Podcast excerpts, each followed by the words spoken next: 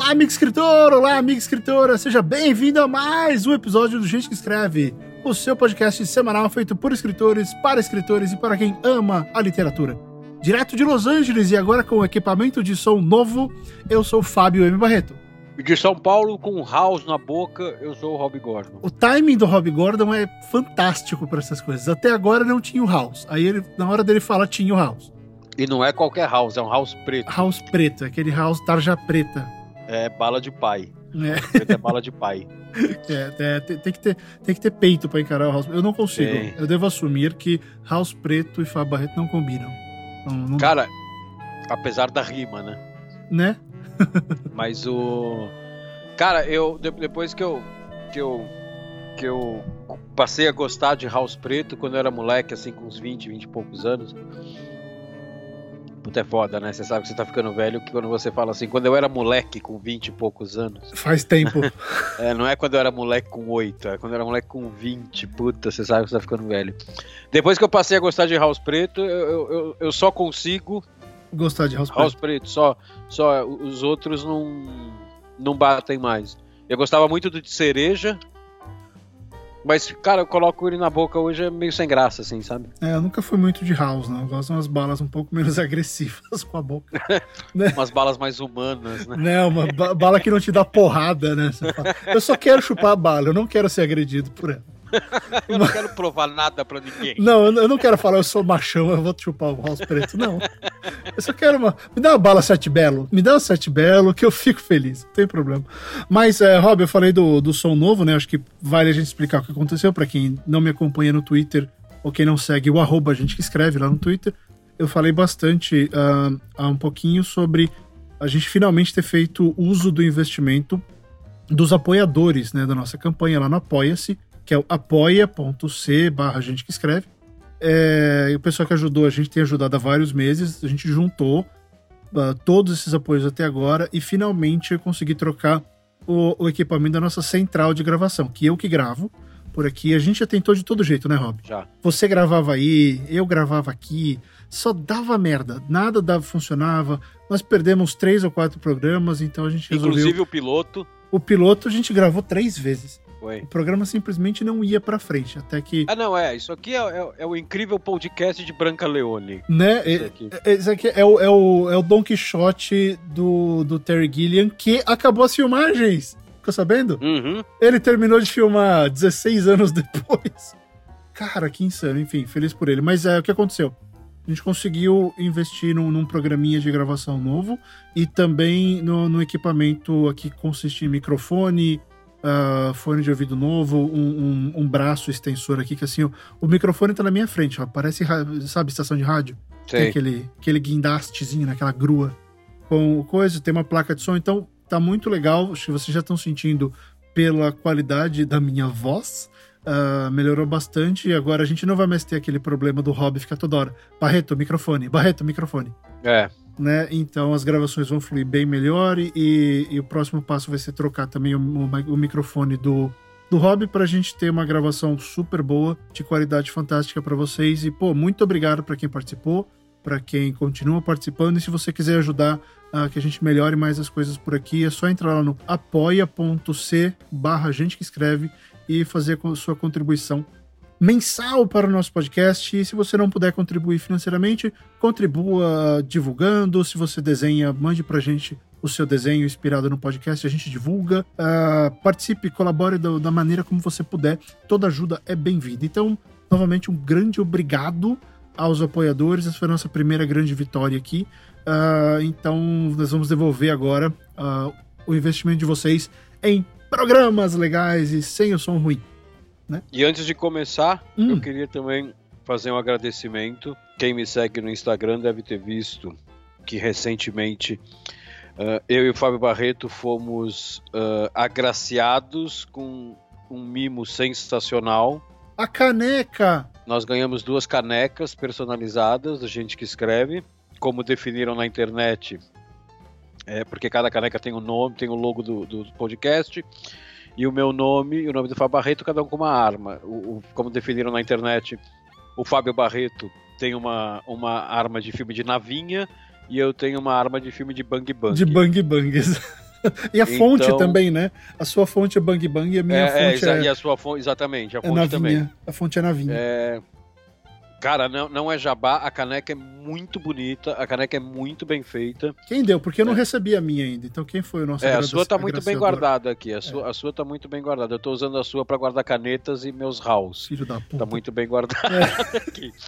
house, é... house chupados, né? É, house no é, exatamente, os que, eu, os que eu enjoo, ah, depois eu pego esse.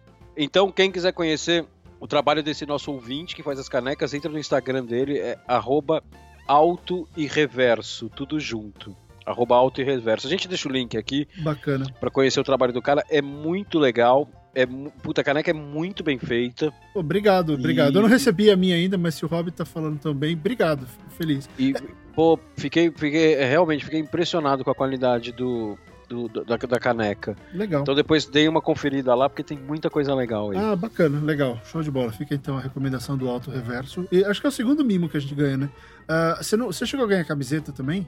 Não. Ah, quem ganhou a camiseta foi o Eric, é que o João Marcelo mandou pro baixinho errado. É, eu é, ganhei não, a camiseta. O tamanho é o mesmo, é, o meu e o do Eric, o tamanho é o mesmo. É, que ele mandou um body, né? Aquela, aquela roupinha de neném. O Rob Gordon naqueles carrinhos de neném fazendo o, o Man Baby, né? O, o neném gigante. Mas é. Nossa, que cena grotesca. Grotesca, não é? Puta, você falou, eu comecei a imaginar ela começou a se tornar grotesca, eu tentei tirar ela da minha cabeça e não consegui. Estraguei seu dia, Rob. Estraguei Puta seu dia. Vamos parar de falar merda, vamos gravar podcast? Vamos. Então vai. O programa dessa semana começa em 3, 2, 1, vai!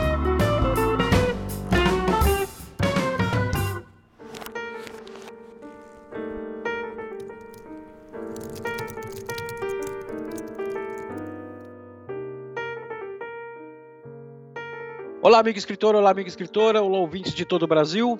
O podcast de hoje começa é, agora com uma pauta que foi definida com uma grande antecedência. Para nós é um recorde. A pauta de hoje foi definida com oito minutos de, de antecedência. Para a gente é um recorde. A gente chegou até a fazer uma reunião por WhatsApp antes de gravar, que durou 40 segundos a reunião. A reunião, a reunião durou duas mensagens de texto e três mensagens de voz. Porque o Rob insiste em não, escrever, não responder por texto para mim. Então, vamos esclarecer isso aqui. O meu celular é péssimo. O meu celular ele tá muito ruim. O meu celular ele é bom. Ele é um, eu não lembro que marca que ele é, acho que ele é um Motorola. E, cara, ele, ele, ele, era muito bom até o dia em que o, o Android atualizou. Cara, o dia o Android atualizou, nada mais funciona. Eu já tentei formatar o celular, já, já, meu, tudo. Ele não funciona. Então, por exemplo, para eu abrir o WhatsApp e começar a digitar uma mensagem, quando eu coloco para digitar, até ele aparecer o tecladinho virtual, sem sacanagem. Tem vezes que é 20 segundos para mandar. Pra, cara, mandar 20 segundos para mandar ok é foda. Né? Esperar 20 segundos para isso. Então eu mando mensagem de áudio, cara. Aguarde... Prometo que quando eu tiver um celular decente, okay. eu, eu, eu, eu, vou me comportar com isso. Eu acho que a gente devia aguardar o dia em que vamos começar a ter uma série de crônicas do Rob Gordon sobre ele e o celular. É uma falta. Podia. Ó, oh, isso é uma boa, eu não tinha pensado nisso, cara. Tá vendo? Aliás, eu preciso escrever crônicas, cara. Eu, eu tô trabalhando tanto, eu fico me perturbando que eu falo, pô, eu não consigo escrever para mim. Bom, vamos começar o programa, Fábio Barreto? Vamos, Rob Gordon. Qual é a nossa pauta de hoje? Porque a gente já falou muita bobagem, a gente deu muita risada e o programa de hoje não tem risada. Não tem risada. Tem o oposto. Eu tenho o oposto. O programa de hoje tem lágrimas. Bonito isso, bonito, forte bonito, isso. forte, fantástico isso. Hoje, hoje nós vamos falar sobre textos que fazem chorar, que quer queira quer não é um gênero de texto, né? apesar dele não ter, de não existir um gênero com esse nome, ele é um gênero de texto com uma linguagem própria e é algo que a gente nunca falou aqui. É, a gente nunca falou muito sobre textos altamente emo emocionais, né?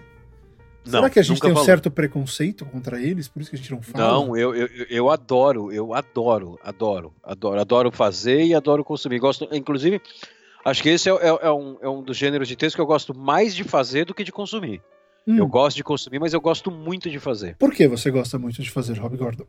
Cara, vamos falar do gênero primeiro para responder isso. Tá bom, vamos né? lá. Uh, eu, eu na, na, minha concepção, né, eu acho que o, o texto que faz chorar e o texto que faz rir, eles são dois lados da mesma moeda. Né? Uh, eles têm suas diferenças tal, mas eles têm que. Eles têm algumas semelhanças, por exemplo. Uh, tanto a piada quanto a parte emocional, vamos chamar de parte emocional, né? Do texto, uh, eles precisam de um contexto, eles precisam de uma preparação dentro do próprio texto. Né? Então, assim, eles têm uma construção que teoricamente é muito parecida. Uh, claro, parecida, não exatamente igual. Isso, isso é importante ressaltar. Agora, uh, eu acho que a grande diferença deles é. E, e, e os dois dependem do, do repertório do leitor. Né? O humor, se, se, se, o humor não atinge o repertório do leitor, não funciona, e o mesmo acontece com o texto para emocionar. Agora, a grande diferença é que o repertório é diferente. O humor ele precisa de um repertório intelectual. Hum. O humor ele precisa da inteligência, ele precisa que o leitor tenha um repertório intelectual para entender o contexto da piada e entender a piada. O texto emocional não, ele precisa justamente de um repertório emocional, ele precisa se conectar com o, com Você acha que a piada não tem que se conectar também? Porque a piada tem que fazer sentido pro cara. Ela não? pode até se conectar. Então, mas é que tá. Ela não vai se conectar com o cara que, que não tem repertório para entender a piada. O cara que não entende a piada, ele não vai nem reconhecer a piada. Ok, justo. Mas é, é, é mais ó, aquela coisa ó, Eu vou situação, dar um exemplo né? melhor. Eu vou dar um exemplo melhor. Hum. Vou dar um exemplo melhor só para explicar essa parte. Mano. Simpsons. Às vezes eu tô assistindo um episódio de Simpsons e de repente tem uma cena que eu viro e falo assim, cara essa cena com certeza é, é, referência a algum filme ou alguma série de TV e eu não sei qual filme, qual série é. Eu vejo que é uma piada. Sim, você sabe que é uma piada, você só não entendeu ela porque você não tem. Ah, Exatamente. Eu não... Aí eu não me conectei com ela. Uhum. Eu, eu, eu, reconheci a existência dela e não me conectei. Agora, coloca você assistindo Simpsons com uma piada que pega Star Wars. Ah, não, vou mijar na hora. E até. É, então, você já vai abraçar a piada. É, até referências então... que eu aprendi aqui por conviver nos Estados Unidos, por viver nos Estados Unidos há 10 anos, tem um a, as séries e especialmente os desenhos estão muito mais engraçados. Justamente. Então, assim, o humor ele precisa dessa base intelectual. Uhum. Agora, o emocional, ele, ele, não faz questão disso. Ele precisa de uma base, de, uma bagagem emocional do leitor. Ele não precisa reconhecer aquela situação, ele precisa se identificar com aquela situação. Ok. Eu iria um pouco além, é, e... mas fala, termina. Não, peraí, só, só para amarrar meu raciocínio. Por isso que eu gosto, é um texto que eu gosto muito de fazer, porque, cara, você consegue, como, como a piada é um processo intelectual, você consegue fazer um texto, isso já aconteceu comigo, um texto que as pessoas morrem de rir e eu não dei risada nenhuma fazendo. Uhum. Agora, uh, eu, pelo menos, não consigo fazer um texto triste, um texto emocional, sem me emocionar com ele. Normalmente eu, sem eu, chorar eu, junto, né? É, eu não, não funciona, não funciona.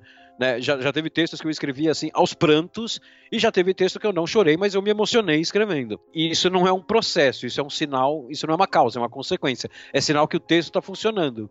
Porque com alguém que se identifica com aquela situação, no caso eu que estou escrevendo, ele funcionou a ponto de eu me identificar, vai funcionar com outra pessoa que viveu algo parecido. Então aí, cara, eu, o, carinho que eu tenho por esses textos é muito maior porque eu, eu, eu, me conectei com esse texto de uma forma diferente. Entendi. É, eu acho que é por aí. É, é que eu, eu fiquei meio encafifado como você falou de repertório, porque eu não sei se repertório seria a palavra ali. Eu acho que é muito mais do cara ter o contexto, né? Da coisa, ele entender sobre o que a piada tá acontecendo. Tem um caso clássico na minha vida. Mas o contexto aí é repertório, não, não é? Pode ser. É que é eu repertório. achei repertório, o cara é obrigado a, a conhecer mais coisas aí, ele tem que saber do que está ah, sendo tratado. Não, não, não, é que o repertório, o repertório passa aquela sensação, né, de que o, o cara que, sei lá, o, o, cara que tem uma cultura muito maior vai aproveitar melhor a piada. Não, não, não. É, cada um tem seu repertório, né? Então, assim, é, é, é, esse exemplo dos Simpsons que eu dei é muito grande, é, é muito bom, cara. Eu, tive um assim, parecido. Tem piadas dos Simpsons que o meu repertório não, não, não, me permite curtir aquela piada. Eu sei que é uma piada, eu sei que é algo diferente, só que assim, eu fico olhando e falo assim, ah, deve ser legal. É, que é o grande né, problema, quem, quem o grande problema da sátira, né? Se você não conhece o material base, não adianta. Que ah, é esquece, o que está acontecendo esquece, agora com esquece. o Saturday Night Live. Se você não acompanha a política americana, todos ah, aqueles é, pedaços é, tá que, a, que a Melissa McCarthy tá fazendo sobre o, o Sean Spicer, que é o porta-voz da Casa Branca, não tem a menor graça. Assim, eles são hilários quando você conhece o cara.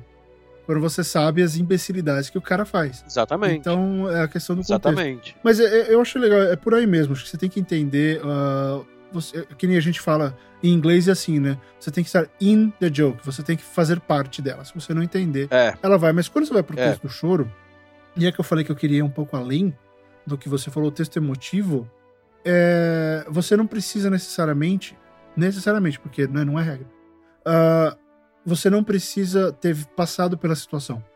Eu acho que o mais importante ali é você ter, você se imaginar naquela situação, que é a grande diferença, sabe? É, a, a, piada, se você não tiver esse repertório, como o Rob chamou, é difícil entender. No texto emotivo, você tem no mínimo que ter coração. Se tiver bem escrito, você vai se colocar nessa cena, você vai se colocar naquele momento. E aí, qual vai ser o resultado? Você vai ficar emocionado. Né? A não ser que você tenha um coração de gelo. Aí você não devia estar lendo esse livro. Mas eu concordo com o Rob, eu acho muito difícil escrever um texto que seja muito emotivo, que, que invoque uma série de. Um, uma série de, de, imagens ou de paralelismos ou de circunstâncias, uh, de coisas que, que incitem essa, esse momento emotivo, é muito difícil você colocar isso no papel sem viver essas coisas. Sem você mesmo experimentar ou vivenciar, mesmo que uh, momentaneamente, o que isso quer dizer porque eu acho que é muito forte quando você sente uma coisa e aí você vai e traduz aquele sentimento. Tá? Não, uh, não tem como uh, escrever isso tão bem assim e, e, não ser afetado pelo que você está fazendo. Né? Mas aí tem um perigo, Rob, que eu acho que é o seguinte: aconteceu comigo no final do Filho do Fim do Mundo. É, o final da história é super emo emocionante para mim. E porque juntou uma série de coisas. Foi o final da jornada com o livro. Uh, eu, foi o fato de eu ter terminado o livro, então sabe que vem aquela, aquela carga emocional de putz, terminei. Uh, e, e, tinha tudo a ver com uma série de coisas que estava acontecendo na minha é, vida. Então, escrever aquele final foi assim: eu escrevi numa sentada só. Uh, foi o quê? Foram umas quatro, cinco horas no máximo. Escrevi, não parei para comer nada. Era eu no computador. Tava cheio de gente em casa, o mundo não existia. Bum, bum, eu escrevi. Eu terminei de escrever chorando porque ac acontece tudo que acontece com a história, não vou dar spoiler, mas eu, eu sempre me identifiquei muito com aquele. Naquele momento eu me identificava muito com o protagonista, então eu terminei sentindo aquilo. Teve gente que falou: ah, mas o final podia ter sido uh, maior, como as coisas. Eu falei: aí que tá, tava só a emoção ali. Né, eu fiquei meio que escravo da emoção. Eu falei, eu coloquei o que estava passando naquele momento e foi. Então, não sei se eu faria isso de novo, né? Tanto que no, no último texto que, no último texto de chorar, que gerou esse programa, uh, eu passei pelas emoções umas duas vezes. Traduzi uma vez, depois voltei e dei uma arrumada, sabe? Como é que eu, como é que eu transmito uh, essa saudade que eu tô sentindo ou o momento de dor que gerou o texto? Como é que eu faço com que quem está lendo sinta a mesma coisa? Esse é o problema. Você está tentando criar, você está incitando uma reação na pessoa. Vai além de só estou contando uma história. Não, você está. Você quer fazer a pessoa é, tá sentir você tá com cutucando. você. Você está cutucando, exato. Mas aí eu acho que tem uma. uma hum. truquezinho que eu uso. Que ele, ele vai além da forma do texto. Ele, na verdade, ele não vai além, ele não chega tanto, ele é básico.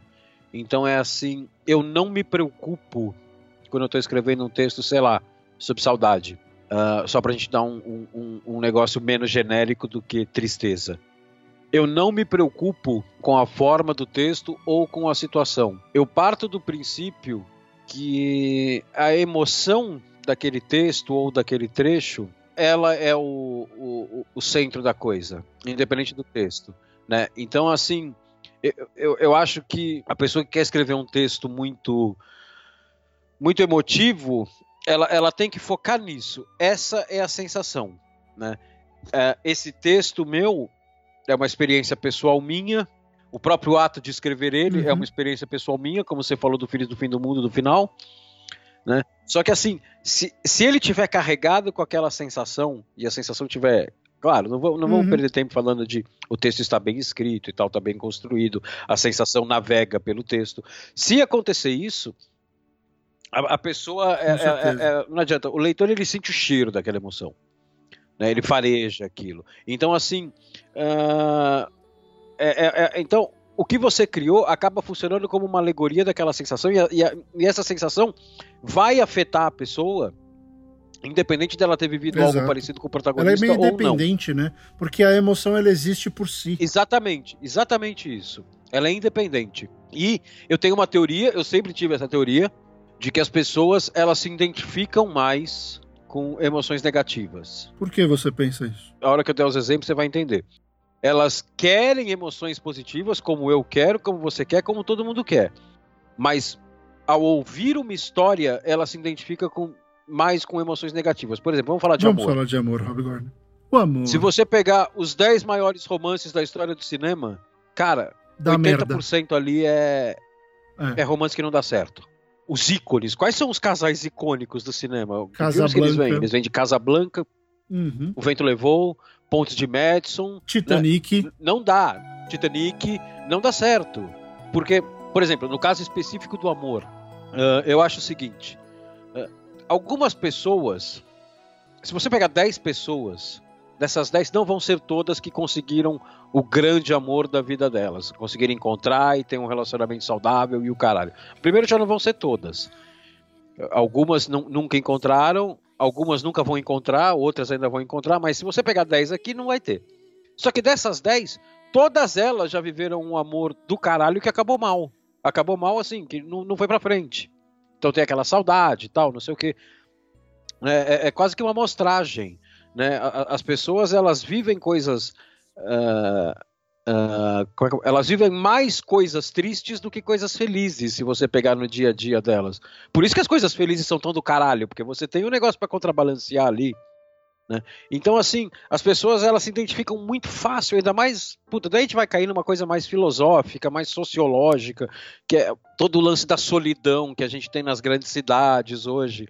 Né? Você fala com todo mundo o tempo inteiro, mas você tá sozinho.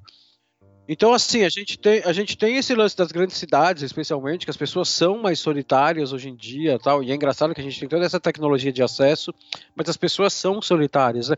Então, assim, essas emoções, cara, é- é- elas chegam muito mais fácil no, no, no, no- no consumidor da história. né? Ele tem uma bagagem disso, ele tem um repertório dessas, dessas emoções para se identificar com o negócio. Porque a chave aqui é identificar, né? Ele tem que se identificar com aquilo. É, a palavra Ele do dia, inclusive, identificar é repertório, né, Rob? Rob já usou Oi? 20. A palavra do dia é repertório.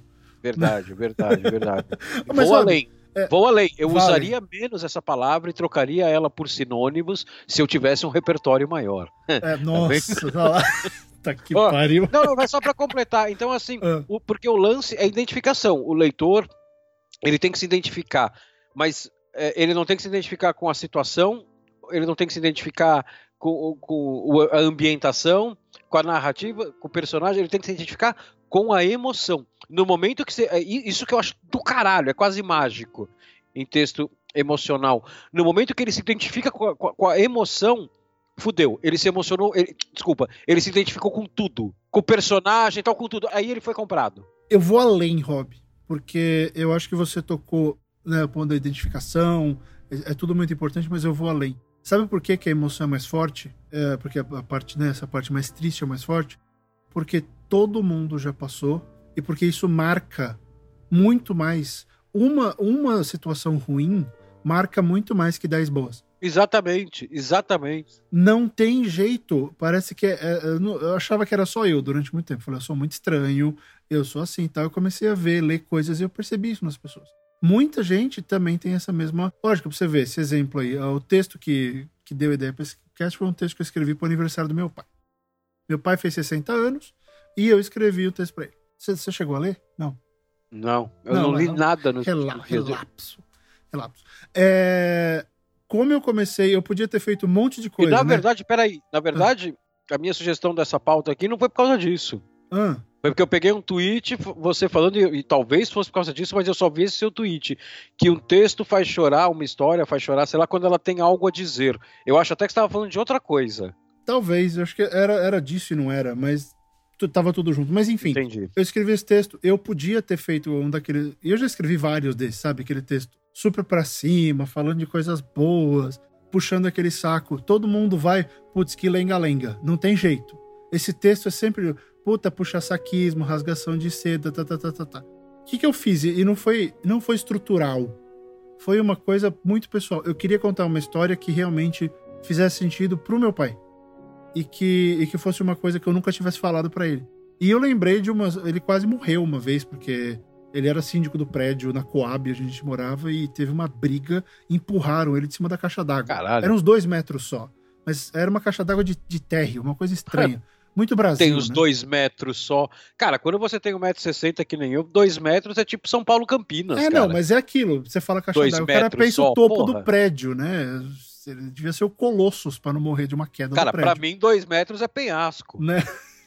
é o Grand Canyon, né, Rob? É. Enfim, rolou esse negócio todo e eu nunca falei com ele a respeito disso, das minhas memórias daquilo. E eu, aí sim eu criei um texto quase até bem narrativo, né? Uhum. Sobre aquele negócio pra dizer a importância que ele tinha pra mim. E cara, quando você começa a usar ah, tópicos como perda, como impotência, coisas que todo mundo sente em algum momento ou já sentiu, a pessoa se imagina ali e lembra de momentos que ela passou dentro daquilo. Então, eu até falei pra Lu, falei, putz, acho que eu joguei sujo com esse texto, mas não tinha como não ser, porque eu não queria ficar lá aquele, ai, você é o melhor pai do mundo, não. Aqui, ó, por que que você é? Porque o dia que você quase rodou, eu nunca me senti tão sozinho na vida, sabe? A emoção era essa. E, e deu certo, e nem era, eu nem sabia que eles leram pra família inteira o bagulho, 50 pessoas chorando. Ahn, não fazia ideia, eu mandei pra ele. Mas, mas foi engraçado. Mandou pra ele, ele faz o que ele quiser com o texto. Ele faz, faz absolutamente o que quiser com o texto. Então, assim, eu acho que essa questão de por que todo mundo já passou e por que a gente se lembra. Sabe, eu devia ter uns oito anos quando aconteceu o caso, e eu lembro, são flashes. Mas eu lembro das emoções, que é o que sobra. Me pergunta que, como foi meu primeiro aniversário que eu lembro. Eu não lembro. Deve ter sido legal. Tinha um monte de gente pelas fotos. Ah, várias coisas legais. É difícil você lembrar. É mais fácil lembrar das coisas ruins. Parece que a gente é errado. Isso que você falou é do caralho, que as coisas ruins marcam mais, cara. E isso é, meu. E quando você para pra pensar, é verdade, né? Tipo, um soco no braço deixa um hematoma. Um cafuné não deixa marca nenhuma. Ele é Uhum. gostoso. É, mas você quer mais, né? E você quer É, mais. mas, mas não deixa marca. É. A, não- a não ser que eles deixem, sei lá, nós no cabelo. Aí não é nem um cafuné bom. É uma mas- sabotagem emocional, né? É, mas um soco deixa uma marca, a porrada deixa marca. O legal é o seguinte: o cafuné, a coisa boa, o cafuné que a gente falou aqui, você leva. É, é- é mais ou menos isso. Você leva com você essa, essa lembrança porque você quer. Ela é boa, você quer levar ela com você. A, a- porrada você leva com você porque você não tem escolha. É, ela, ela, É. ela tá com você, quer queira, quer não. Você Exatamente, não é frase, você Rob? que define, não é você que define. É. Agora, de- vamos pegar um desviozinho que você falou assim. Você Peraí, só continuar. Você, você lembra, você já ouviu aquela frase? Quem apanha nunca esquece? É, exatamente. A frase que você falou do. Pô, esse texto é pro meu pai, eu joguei sujo. Você falou, eu, eu joguei sujo na, na, na situação como um todo, né? Uhum. Mas assim, vamos ser sinceros. Hum. Pra você fazer um texto pra emocionar as pessoas, Você tem que jogar sujo. você joga sujo. Você joga sujo. Você tem que Você jogar bate sujo. pra derrubar, né? Você não tenta, ah, eu vou ser leve, É. não. Ou você vai pro nocaute ou nem faz. É, exatamente. Você tem que jogar sujo. Você tem que fazer aqueles negócios tipo: você chega perto, chega perto, chega perto, a pessoa começa a ficar meio. Né, tomar aquele tapa na cara do texto.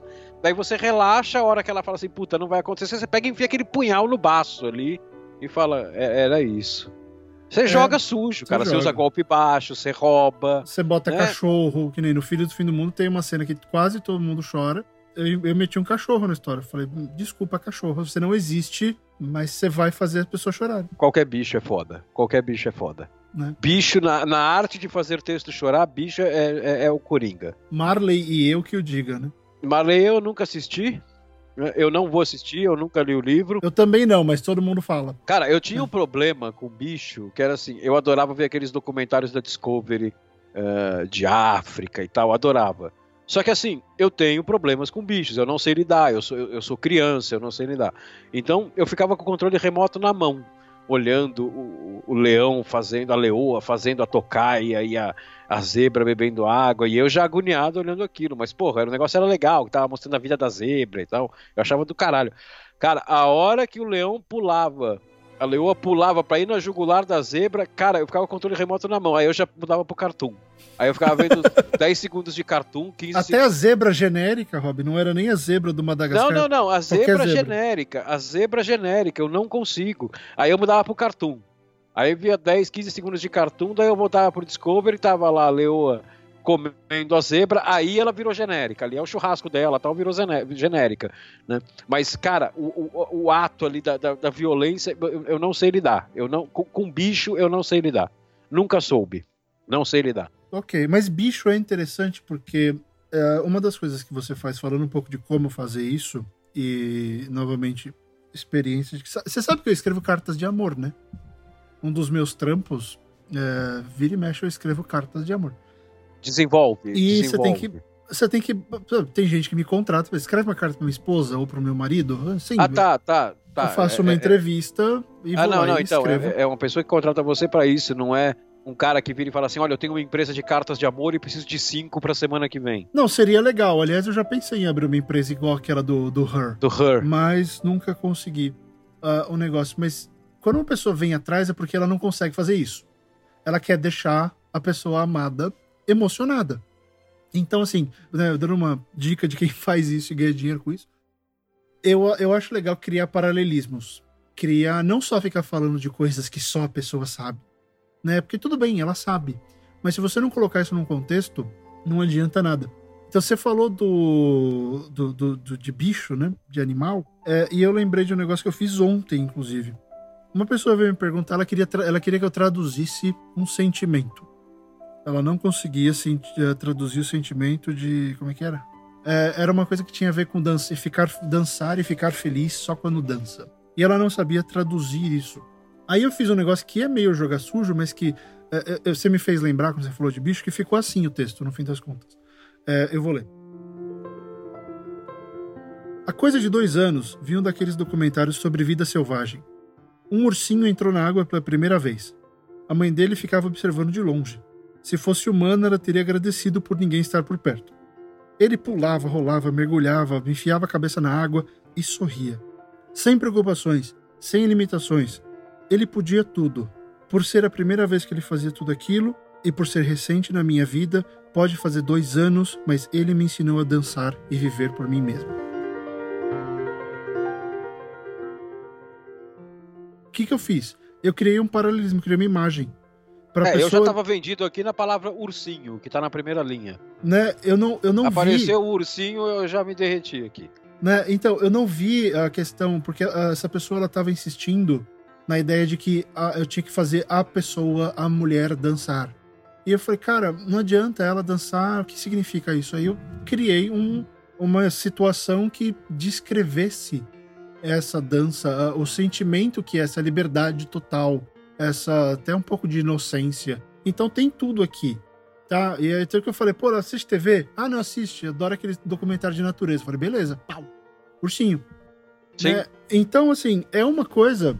E aqui não estamos julgando a qualidade, não. Você pode achar que tá bom, pode achar que não tá. Mas é, é a ferramenta, tá? É, como é que você faz isso? Você pode criar paralelismo, você pode invocar alguma imagem. Então, no caso do ursinho, então você fala sobre uma outra coisa da vida sobre algum outro momento importante. E normalmente sobre um momento ruim. Por quê? O que, que toda a maioria dessas histórias tem em comum? Essas histórias que fazem chorar. Elas fazem chorar, mas elas terminam bem. Porque a pessoa que está contando, ou a pessoa que está ouvindo a história, ela está viva e ela continua com chances de se corrigir. Ela continua com chances de ir para frente. Então, a gente sofre na história que faz chorar, a gente fica a história inteira sofrendo porque a gente sabe que no final a gente ainda tem uma chance de não passar por aquilo. Sim. Então a gente sempre tem o um escudo. Sempre. Então, ou é o personagem, é que nem no Titanic. A Rose, ela passa por tudo aquilo e a vida dela é fantástica. Ela pilota avião, ela anda de cavalo, ela roda o mundo. Quer dizer, valeu a pena. E o que, que a gente quer? A gente quer alguém que se mate pela gente para que a nossa vida vale a pena. Soldado Ryan, mesma coisa. Sempre sobra alguma coisa sempre sobrevive. E o que é essa alguma coisa? É a esperança de que a gente tenha uma vida menos sofrida do que aquela pessoa. Eu concordo. Né? Então é legal criar essas, essas imagens, essas ferramentas para que você descreva e faça com que a pessoa visualize ou que ela sinta essa emoção. Não adianta ficar, e eu já peguei muito isso, Rob, aqui na leitura crítica, de gente que fica tentando descrever a dor em si, sabe? Ai, doía tanto que não conseguia se mexer. O que isso significa? Você não consegue viver isso, você sabe qual é o tipo de dor. Você não passa por ela. E se você não passar por ela, você não faz ninguém chorar. É. Ou seja, jogue sujo, né? O que mais que dá pra fazer? O que, que você acha? Eu acho que gente, o básico acho que a gente cobriu.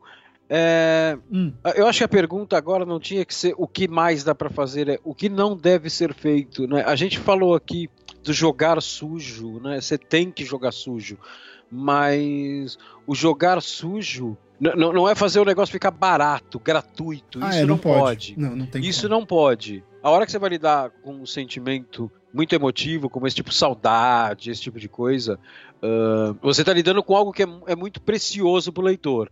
A hora que você torna aquilo gratuito, putz, esquece, você perdeu o cara, perdeu o cara.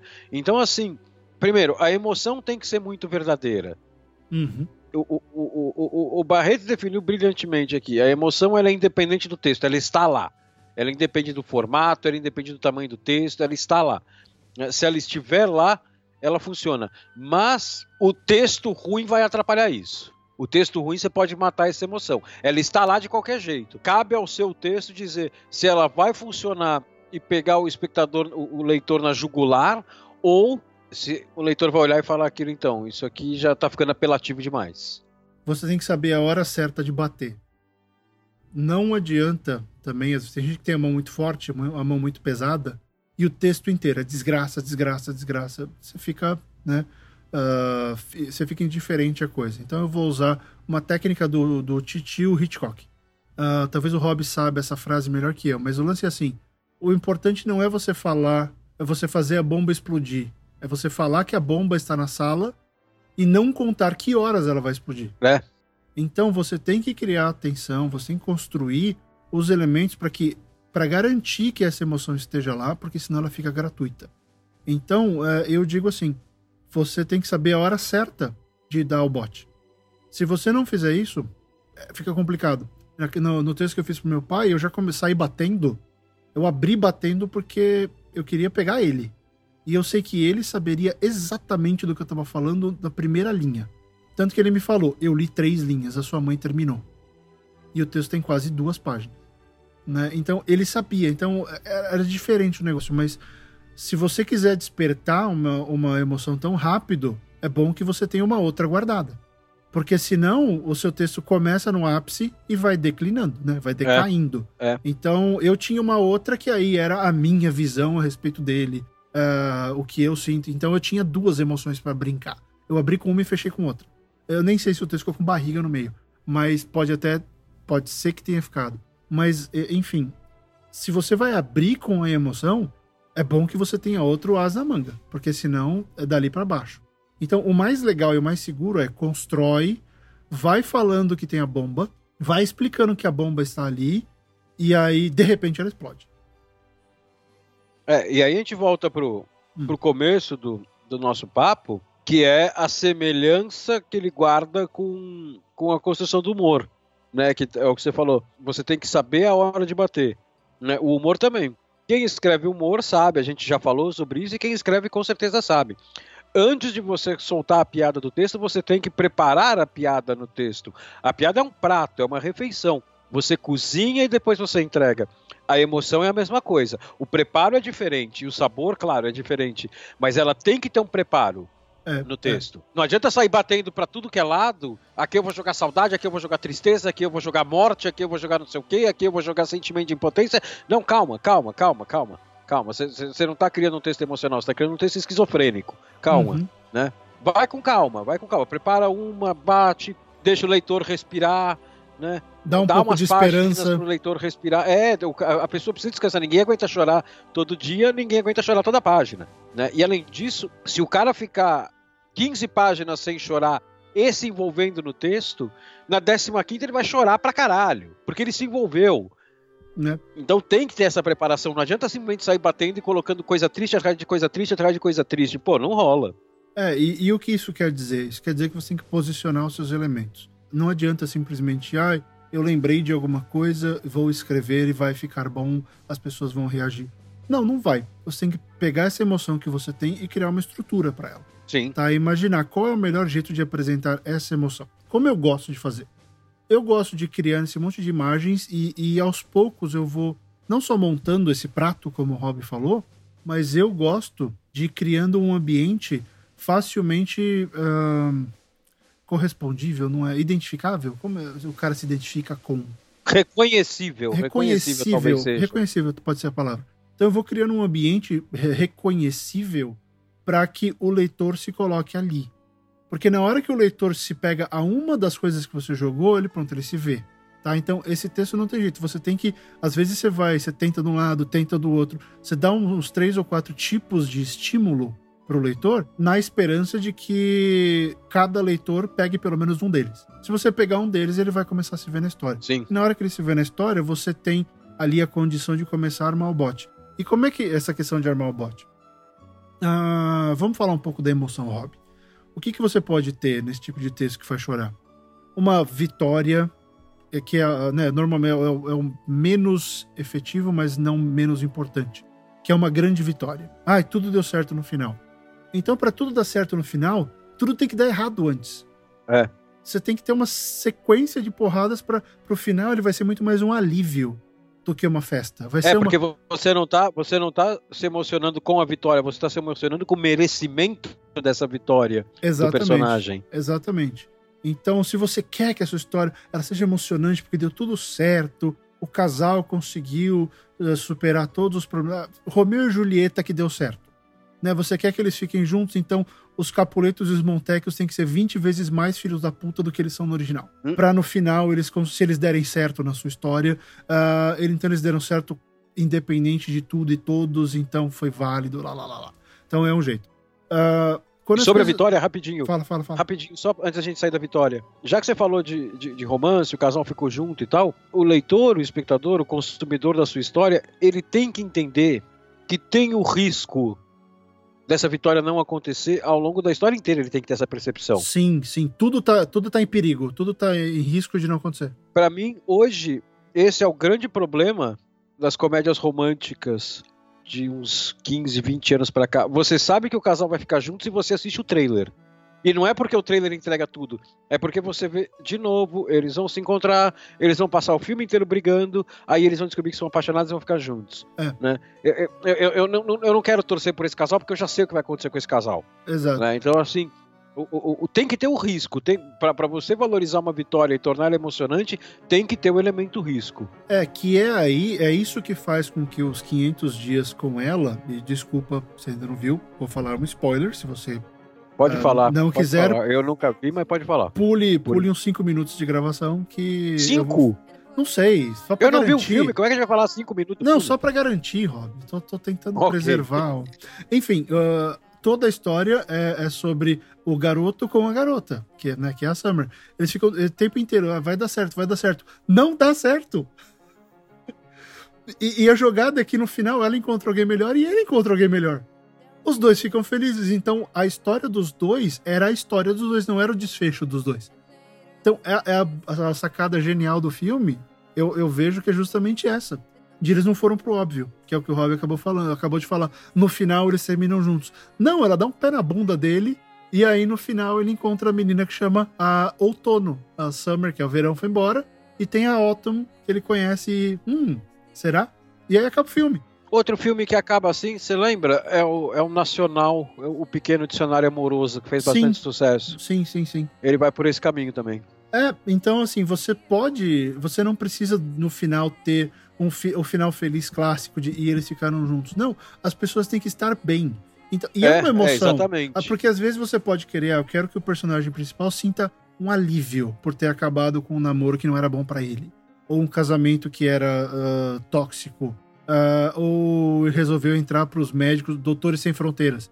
Não sei qual emoção você quer trabalhar, mas é interessante que você coloque essas coisas em risco e você não tem obrigação nenhuma com o final óbvio. Não, termina como, como você quiser. Só que aí o que acontece nessa hora de eu quero fazer a pessoa se emocionar com esse final? Ela tem que sentir a emoção que você quer, tem que ser planejado. É alívio, é felicidade. Você quer que ela sorria? Que ela comece a rir porque o cara fez uma, coisa mais tonta do mundo, mas que dentro do personagem é hilário e você fala, nossa, é claro que ele ia fazer isso. Então, arme para isso. Mas se você quer fazer chorar, que a gente tá falando do texto emotivo, você tem que construir, tem que deixar a pessoa envolvida com essa emoção. Essa emoção tem que estar tá ali. Ela tem que estar tá como uma ameaça fantasma no texto inteiro. Para quando chegar o final, você vai e fecha, aconteceu isso daqui. O cara já sabe que tava vindo, mas ele não espera. Tá? Ele não espera o, o, a hora que essa, essa coisa fantasma se manifesta. E aí o personagem toma chacoalhado, o que for, o fora, dá o fora, uh, alguém morre, não morre, enfim, faz alguma coisa extremamente transformadora, e aí o seu leitor vai sentir. Aí o seu leitor vai, vai, vai ser uma.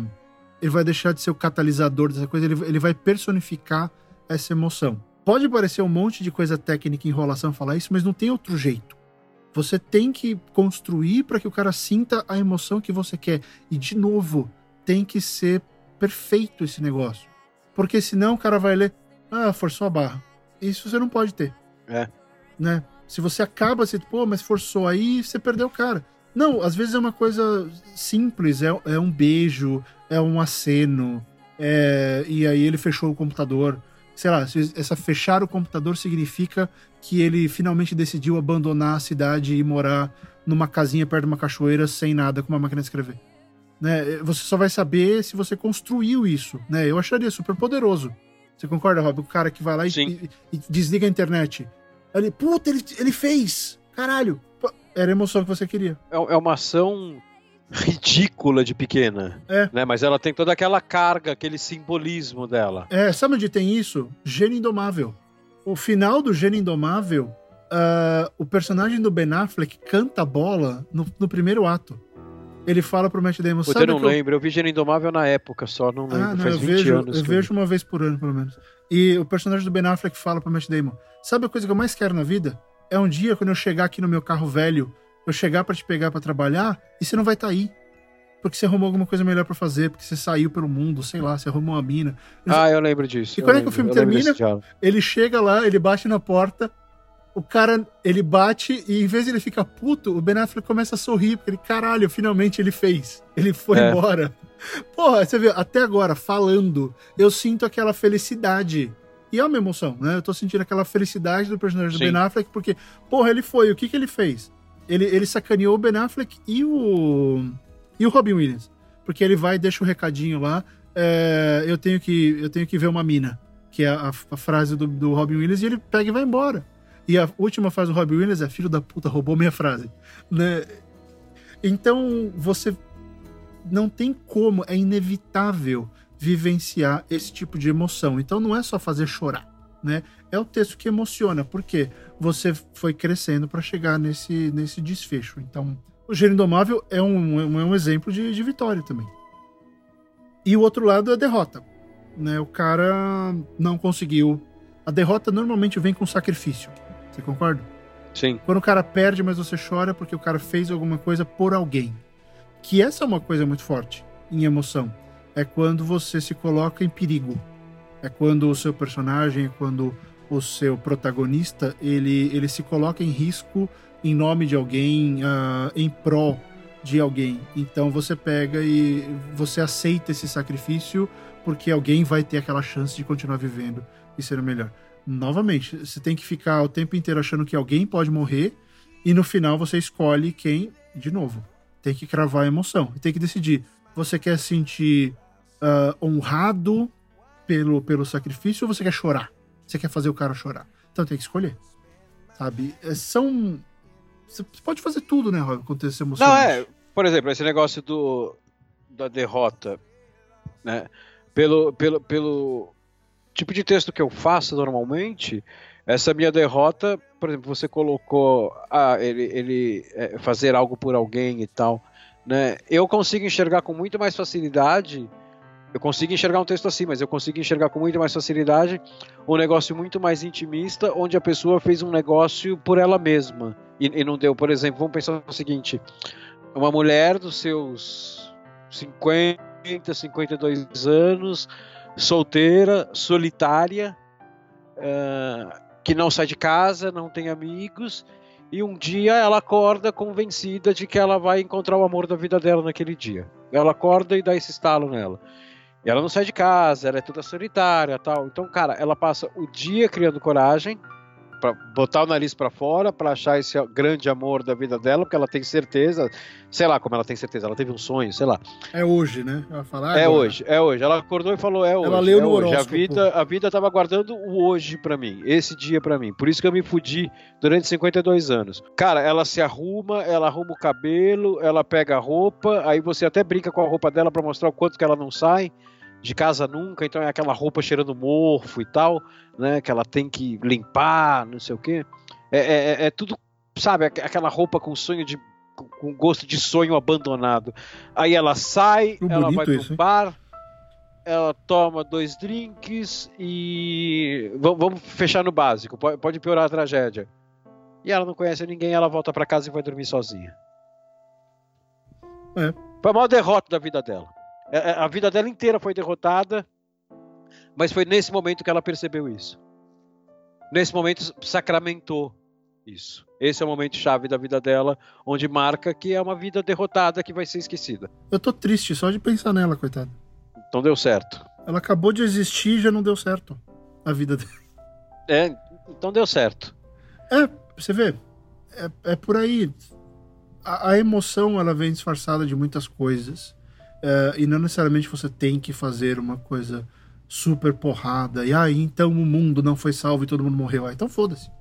Por que, que, eu- por que eu sempre falo, não sei se você concorda com isso, Rob, mas eu sempre falo para meus alunos: para com essa mania de querer salvar o mundo. Salva uma pessoa, o mundo é consequência. É. Ninguém faz as coisas porque quer salvar o mundo todo. Não, você tá salvando o filho, a mãe, a namorada, o É, pai. ninguém é grandioso demais, né? Vou salvar O o, irmão- planeta. é. Cala a boca.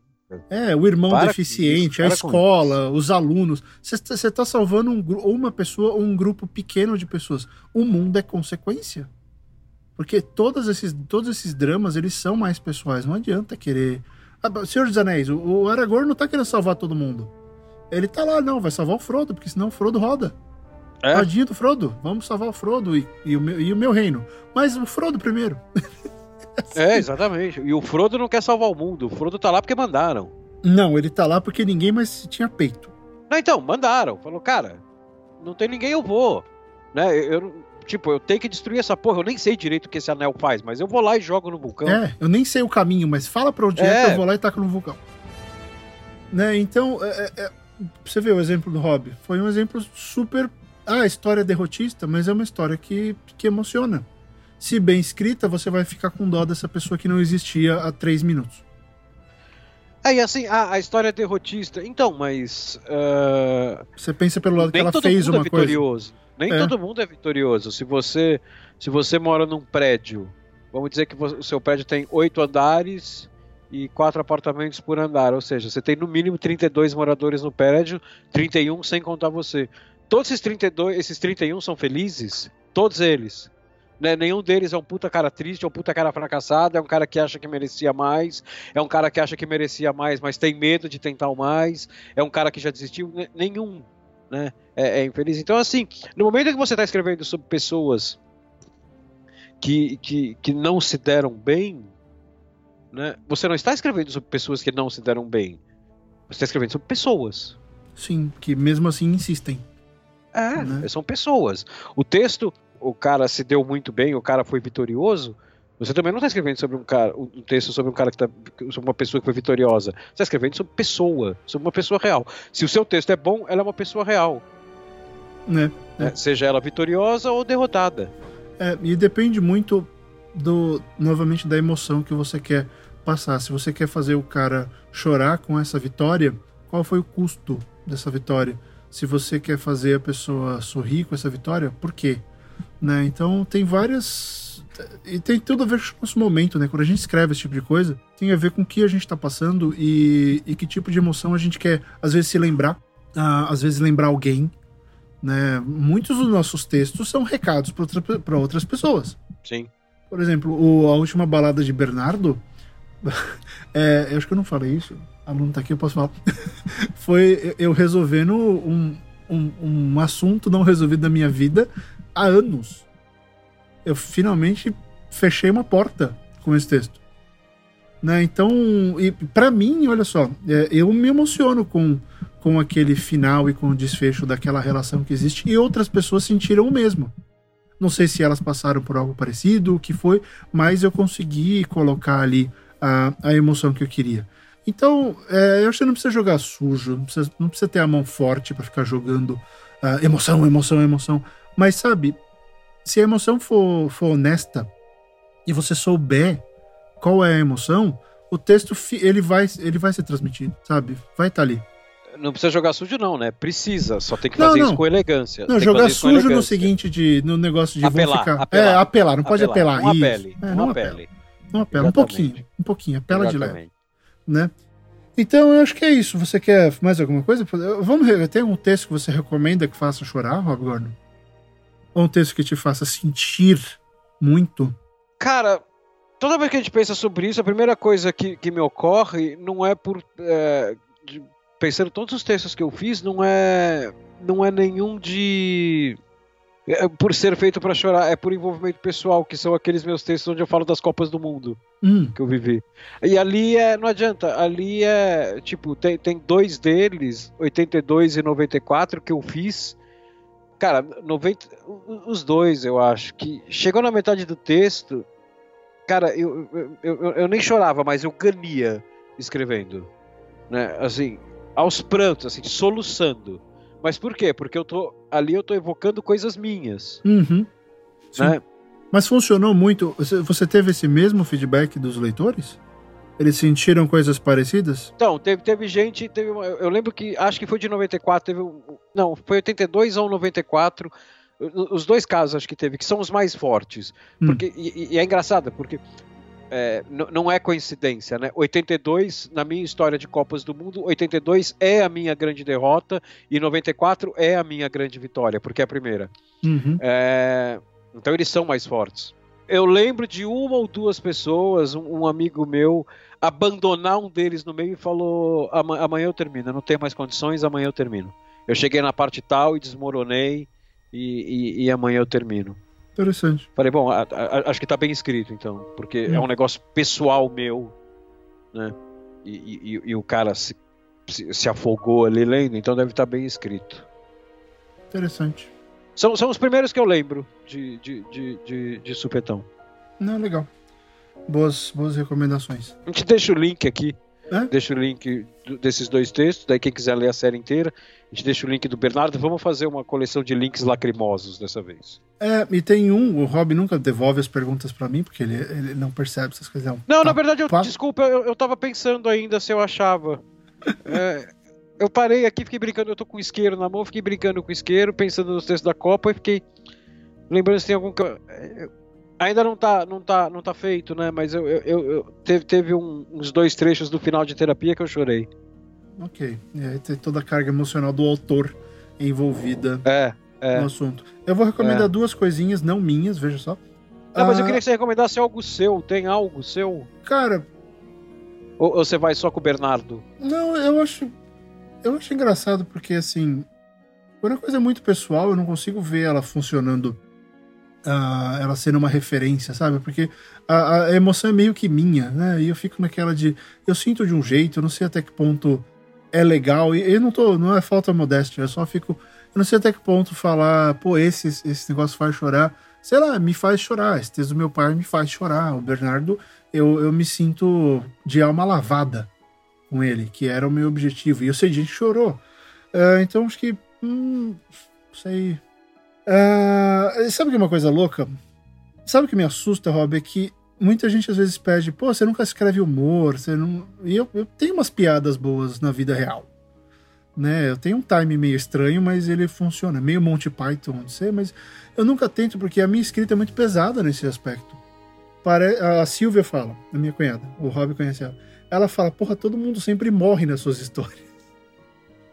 Eu não, eu não tenho essa veia mais leve e isso me.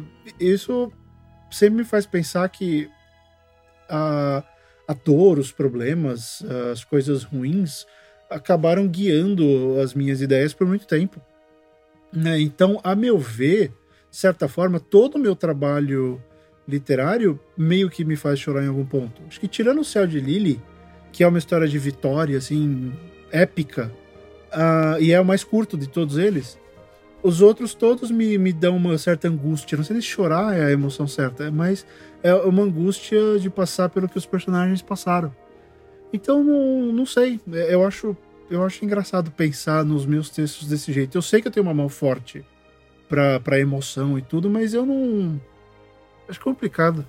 Eu acho que é muito pessoal para ficar tentando falar. E não, não, Até essa leitura é totalmente minha. Acho que você.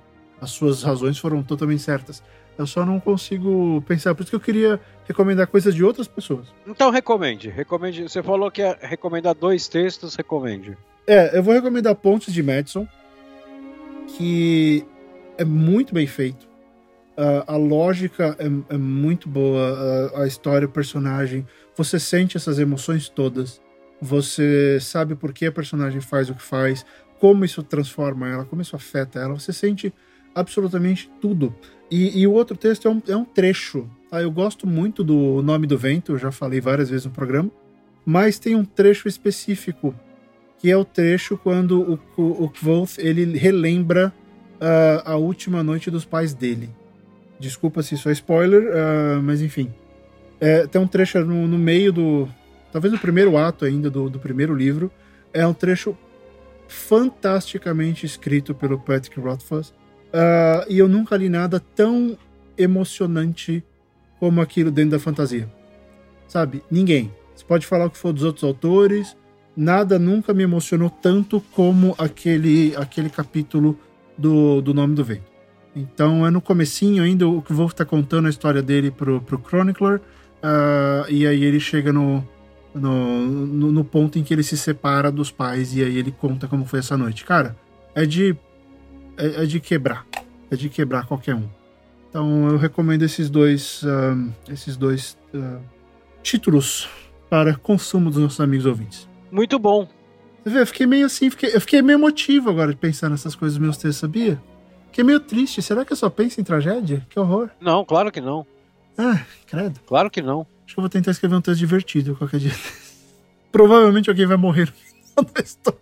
Eu tava pensando aqui, a obra que mais me derruba indicando uma coisa de outra pessoa hum. é um filme. Hum. Porque assim, eu, eu, eu, eu, eu sou da opinião que textos, uh, obras emocionais, né? Por exemplo, o humor já não se encaixa nisso.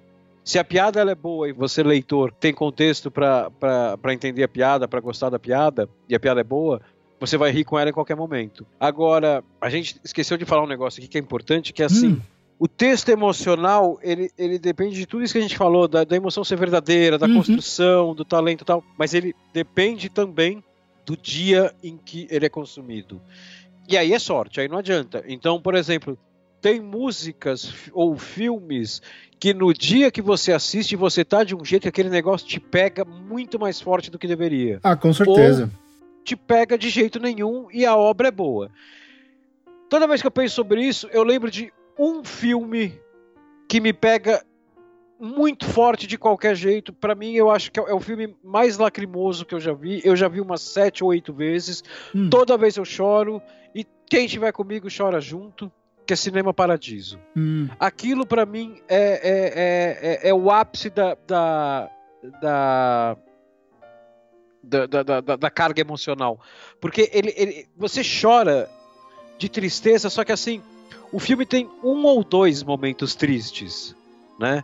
Só que você chora a porra do filme inteiro. Por quê? Porque ele tem uma carga, ele tem um sentimento de nostalgia impregnado nele que é gigante. Uhum. E aí, cara, você vai, meu, você vai se afogando naquela nostalgia. A hora que cai uma cena triste, que ele pinga outra cena triste, puta, aquilo transborda de vez. O filme é uma obra-prima. É o tiro de misericórdia, né? Falar, é, se você não exatamente. sentir agora, você não tem razão de estar aqui me assistindo. É, exatamente. Nesse cinema não, nesse planeta. Você não devia estar aqui. Né? É... Cara, quem puder, assista. Cinema Paradiso do Tornatore.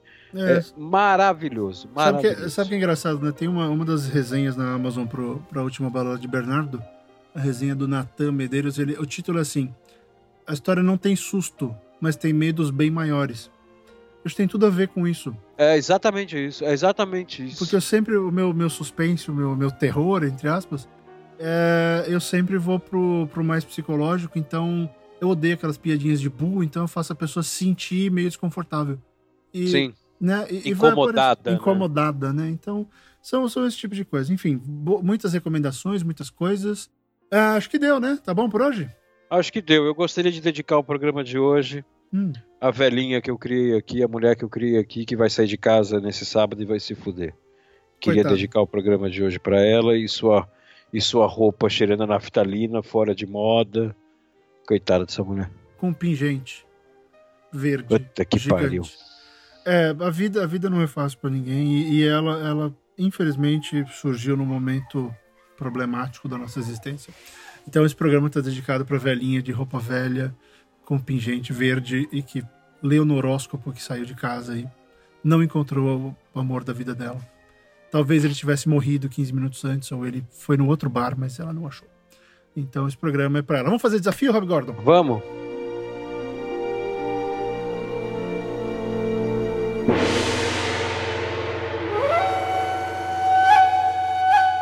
Desafio semanal. Vamos lá, um elemento seu. Ah, é fácil. Vamos fazer escrever essa história. Escreve a história da velha aí. A história da velha. Opa, então tá. Vamos pronto, ver como vamos... cada um escreve. boa, boa. Então temos aí a história da velhinha. Uh, cada um escreve a história da velhinha, publique. Não, não faça copy-paste nos comentários, publique no Wattpad, no blog, no Medium, onde você quiser. Blogspot, WordPress, escolha. É, aliás, alguém estava falando outro dia, ah, é, eu não tenho essas coisas, é tudo de graça. Sim. Tudo de graça, é só você se inscrever e colocar lá, ah, não tem problema nenhum, só publique o seu trabalho. Então, e aí vai lá e coloca o link do seu texto sobre a velhinha no programa dessa edição ou na nossa comunidade no Facebook. Siga a gente lá no facebook.com.br gente que escreve, nós temos o nosso, a nossa página lá no, no Facebook também, Rob. Então tá bom, esse é o desafio da semana, só lembrando, Siga a gente nas redes sociais. Uh, eu estou lá como arroba Fábio M. Barreto. O Rob está lá como arroba Rob Gordon, SP. Também tem o gente, arroba gente que escreve. E se quiser mandar e-mail com dúvidas, sugestões, uh, ideias, comentários, é gente que escreve podcast arroba gmail.com. A gente demora para responder, mas responde todos. Tá legal? É isso, Rob? Algum recadinho? Não? Não, não. Tudo bem? Não, tá fechou. Por, por mim, fechou.